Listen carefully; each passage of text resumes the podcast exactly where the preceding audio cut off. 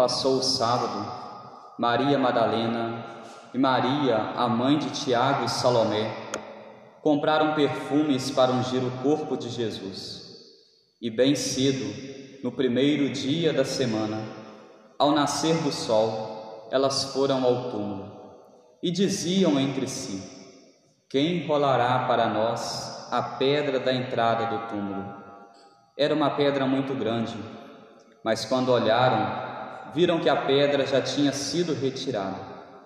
Entraram então no túmulo e viram um jovem sentado do lado direito, vestido de branco.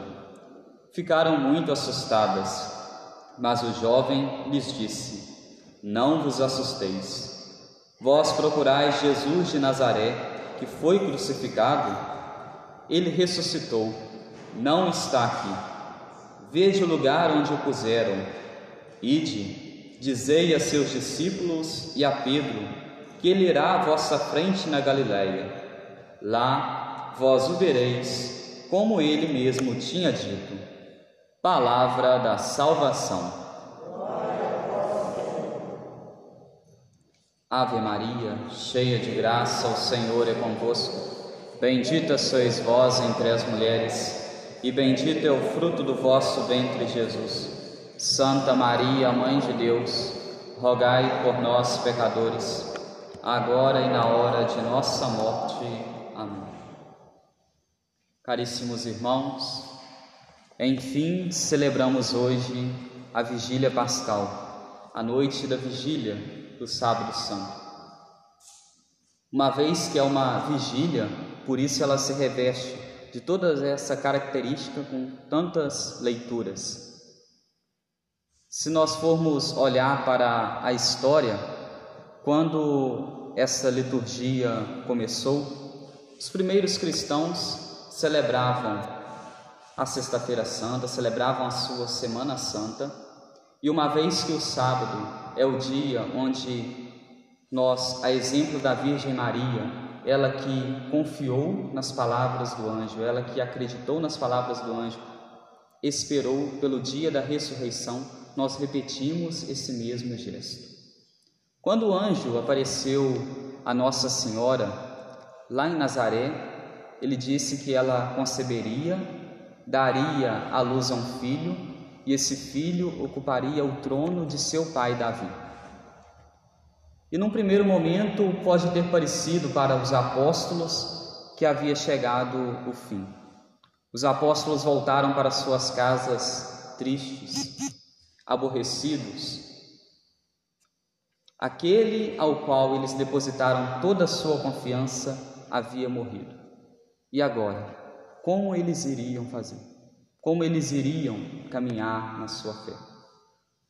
Nossa Senhora, no entanto, mesmo triste, se compadecendo do Cristo aos pés da cruz, Nossa Senhora foi para sua casa, mas ela foi confiante na ressurreição uma vez que o anjo havia dito a ela que o filho dela ocuparia o trono de seu pai Davi, ela esperava ansiosa pelo dia em que nosso Senhor Jesus Cristo pudesse entrar no reino dos céus, pudesse ressuscitar e ocupar esse trono para ele destinado. E uma vez que Nossa Senhora então aguardou ansiosa por esse dia, nós também, neste dia, repetimos a atitude de Nossa Senhora. Esperamos vigilantes, como as virgens prudentes que traziam à mão a sua luz, nós também, no início dessa celebração eucarística, trazíamos na nossa mão as velas acesas, ansiosos pelo momento da ressurreição do Senhor, ansiosos pelo momento em que ele haveria de ocupar este trono de seu pai Davi.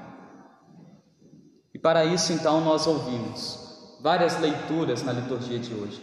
Leituras estas que resumem toda a história da nossa salvação. No passado, era se feita uma grande vigília. Essa noite, os cristãos permaneciam a noite toda em oração.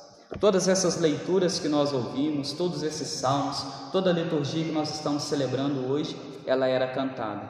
E ela não começava cedo como nós começamos às 19 horas. Ela era celebrada mais tarde para que durante toda a noite se rezasse essa vigília, para que assim, quando o dia estivesse começando a amanhecer, a hora em que nosso Senhor Jesus Cristo havia ressuscitado, nós então pudéssemos ler este evangelho, relatando que Nossa Senhora e as outras mulheres tinham ido ao túmulo e encontraram o túmulo vazio. Encontraram o túmulo vazio porque Jesus havia, de havia ressuscitado. Se nós olharmos para as leituras que nós ouvimos, nós vemos que num primeiro momento Deus nos criou. Deus criou o homem, criou a mulher. No entanto, uma inimizade entre Deus e o homem foi lançada pela serpente. O homem e a mulher pecaram, e porque pecaram e havia uma grande amizade entre Deus e o homem, um laço entre ambos, uma aliança, essa aliança então foi rompida. Deus pediu para que o homem e a mulher vivessem em harmonia, mas que não comessem do fruto que se estava no meio do jardim. Eles, no entanto, embora amigos de Deus, ao desobedecerem a Deus, tornaram-se inimigos dele. Não fizeram aquilo que o Pai havia pedido. Então, a partir dali, entrou o pecado no mundo. Mas para que nós não ficássemos com esta mancha do pecado em nós, nós ouvimos o salmo que logo após o relato da criação ser narrado, ser narrado o pecado que entrou no mundo, nós então cantamos: Enviai, Senhor, o vosso Espírito, e da terra toda a face renovar. Foi o primeiro salmo ao qual nós cantamos. E o nosso, nosso Deus então enviou o seu Espírito. Enviou o seu Espírito enviando missionários, enviando homens no Antigo Testamento. Enviou primeiro Moisés, enviou Abraão, enviou os nossos pais na fé, conduziu os cristãos, conduziu homens rumo à terra prometida. Aqueles que estavam amando do Faraó para perseguirem aqueles homens, levá-los à escravidão, Deus então fez com que as carruagens das tropas do Faraó fossem afogadas no mar. E aquele povo então pôde caminhar rumo à terra prometida. Deus ainda, durante toda a história, enviou vários homens para conduzir-nos à salvação, para conduzir o seu povo escolhido à salvação. Por fim, ele enviou o seu filho, o seu filho único a este mundo, o seu filho que pregou, assim como grandes homens, grandes profetas, grandes sacerdotes do Antigo Testamento pregaram. Assim como muitos no Antigo Testamento levaram a palavra do Pai, nosso Senhor Jesus Cristo também depois enviou a palavra do Pai, revelou a palavra do Pai, revelou a verdade aos seus. Revelou a verdade aos seus apóstolos e essa verdade chegou até nós, chegou até nós nos dias de hoje. Nosso Senhor Jesus Cristo nada além fez do que ser obediente ao Pai. Ser obediente ao Pai durante toda a sua vida, levar a palavra do Pai em toda a sua vida durante o tempo que aqui esteve. Por fim, ele morreu, doou a sua vida por nós, se entregou no madeiro da cruz.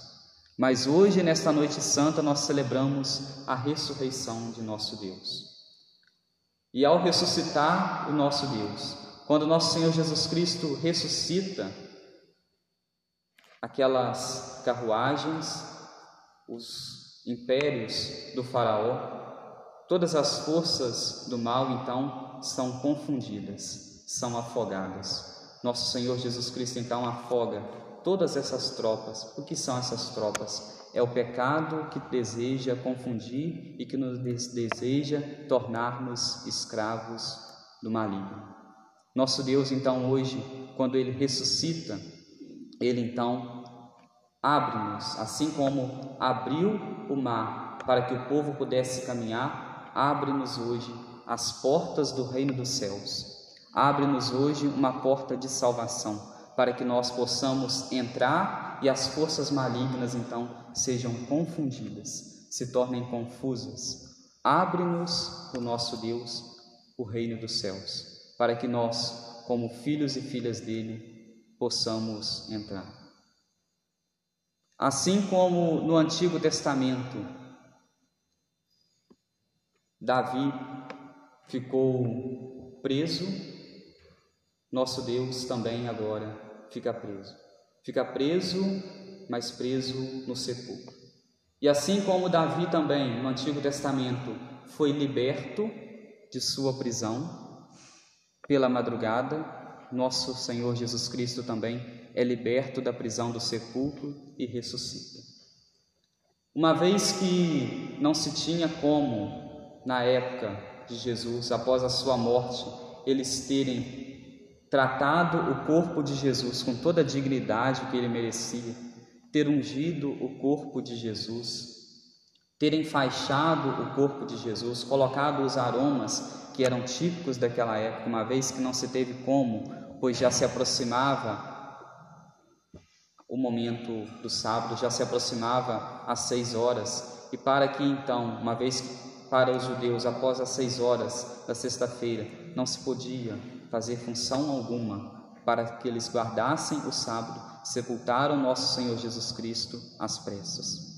E agora, quando já vai terminando o dia do sábado, domingo pela manhã, essas mulheres, essas santas mulheres vão ao sepulcro trazendo então os perfumes, trazendo então o óleo para ungirem o corpo de nosso Senhor Jesus Cristo, ungirem o corpo daquele que nos deu, que nos concedeu a salvação. Elas achavam que o corpo de nosso Senhor Jesus Cristo ainda estava por ali. Por isso, elas foram até o sepulcro para ungirem o corpo dele, para darem a este corpo toda a dignidade que ele merecia. No entanto, quando estavam indo ainda caminhando, pensavam, meditavam, traziam em seus corações como iriam rolar aquela pedra para entrarem no sepulcro. Era uma pedra pesada, não tinha como elas, mulheres, terem forças para isso. No entanto, ao chegarem, elas veem que a pedra havia sido removida. E quando entram no sepulcro, não vem mais o Cristo, mas vem ali um anjo. O anjo que anuncia a elas que Jesus havia ressuscitado. E o anjo, ao anunciar a elas que Jesus havia ressuscitado, diz a elas então que fossem até os apóstolos e contassem o que tinham visto. E diz então para que eles fossem, contassem aos apóstolos e a Pedro. São Pedro, que é o guardião da fé, é o primeiro Papa da Igreja, é preciso então contar a ele esta verdade de fé. Ele não pode ficar de fora deste anúncio da ressurreição de nosso Senhor Jesus Cristo, para que ele então, como primais dos apóstolos, possa então anunciar esta verdade de fé possa anunciar a verdade de fé que nosso Senhor Jesus Cristo ressuscitou. Que nosso Senhor Jesus Cristo ressuscitou e que por isso nos concedeu a salvação. Ele morreu e com sua morte morreu também os nossos pecados. Mas hoje, ressuscitando, deseja também nos ressuscitar para uma vida nova. Ressuscitar para uma vida nova, nos concedendo uma salvação. Mas nós então quando olhamos para toda esta história, para toda esta liturgia que hoje celebramos deste Sábado Santo, vemos então que veio a este mundo o remédio para a nossa salvação, a morte e a ressurreição de Jesus. Foi então nos, tra nos trago o remédio para apagar as nossas culpas, os nossos pecados. No entanto, temos o remédio, mas nós precisamos ir até este remédio. Nós estamos num momento de epidemia. Se chega, por exemplo, um remédio para este momento em que nós estamos vivendo. Suponhamos então que se chegou esse remédio e aí todos festejam, ah, que bom que o remédio chegou e tal, mas no entanto ninguém toma deste remédio. De que valeria? Da mesma forma aconteceu com nosso Senhor Jesus Cristo. Ele nos trouxe o remédio para expiar os nossos pecados, expiar as nossas culpas. No entanto, é preciso que nós procuremos, que vamos até Ele buscar este remédio. E o que é este remédio? Este remédio são os sacramentos, principalmente o sacramento da reconciliação, o sacramento da confissão, a qual nos lava dos nossos pecados. Nosso Senhor Jesus Cristo já nos deu este remédio, mas é preciso que nós busquemos este remédio no seu templo sagrado. Busquemos este remédio na igreja. Busquemos esse remédio naqueles que são os sucessores dos apóstolos, nas, daqueles que fazem as vezes de Cristo aqui na terra. Busquemos estes remédios no sacerdote para que o sacerdote, então, agindo na pessoa de Cristo, agindo em persona Cristo, possa então lavar-nos, possa então purificar-nos, absolver-nos das nossas culpas, dos nossos pecados. O próprio Cristo disse aos sacerdotes, aos seus apóstolos, para que fossem, anunciassem, batizassem os fiéis batizassem aqueles que se tornariam então os cristãos e os absolvessem. Aqueles a quem perdoardes os pecados, eles lhes serão perdoados. Aqueles a quem os retiverdes, eles lhes serão retidos. No entanto, não são muitas vezes os sacerdotes que estão retindo os pecados da humanidade, mas é a própria humanidade que está retendo o perdão de Deus dos seus pecados, ao não se dirigirem para a Deus, a não se dirigirem ao sacerdote, para que ele possa, na pessoa de Cristo, perdoar os seus pecados, perdoar as suas culpas, perdoar as suas ofensas. Se nós, com a nossa mentalidade, achamos que podemos pedir perdão a Deus sem procurarmos o sacerdote, nós estamos agindo com uma mentalidade protestante. Os protestantes que acham que podem se perdoar-se a si mesmo quando pedem perdão a Deus pelos seus pecados, quando sozinhos em seu momento de oração pedem a Deus o perdão dos seus pecados. Os nossos momentos de oração que nós pedimos perdão a Deus são para que nós nos reconheçamos pecadores, reconheçamos-nos pequenos, reconheçamos os nossos pecados, quais foram eles, enumeremos esses pecados através da oração, quando nosso Deus vai nos inspirando quais foram as nossas culpas, e depois então de feito este exame de consciência, feita então esta análise, nós então vamos até o sacerdote que age na pessoa de Cristo e pedimos então a ele para que nos absolva, nos conceda o perdão de Deus, nos conceda a paz de Deus. O perdão de Deus, o perdão que Ele nos concede através do sacramento da reconciliação é uma limpeza que nós fazemos na nossa alma. Uma limpeza que nós fazemos na nossa alma e que se transborda também no nosso corpo. Quantos são aqueles que procuram o sacramento da reconciliação, procuram o perdão de Deus e após saírem do confessionário, saem pessoas mais leves, porque tiraram de suas costas um peso. Quantos são aqueles que por vezes trazem tantas dores físicas, procuram médicos e mais médicos, pagam psicólogos e mais psicólogos, mas não conseguem sanar as suas dores, porque muitas vezes essas dores que trazem são dores espirituais. Dores estas que muitas vezes vão ser sanadas através, através do sacramento da reconciliação, através do sacramento da confissão. Por isso, hoje, agradeçamos a Deus, agradeçamos a Deus por ter nos concedido este remédio, este remédio ao qual apaga os nossos pecados, apaga as nossas culpas. Nosso Deus trouxe-nos a salvação, trouxe-nos a redenção quando ressuscitou. Abracemos de fato esta ressurreição de nosso Deus. Abracemos de fato a ressurreição de Jesus e deixemos que Ele nos toque com o toque de Sua graça. Louvado seja o nosso Senhor Jesus Cristo.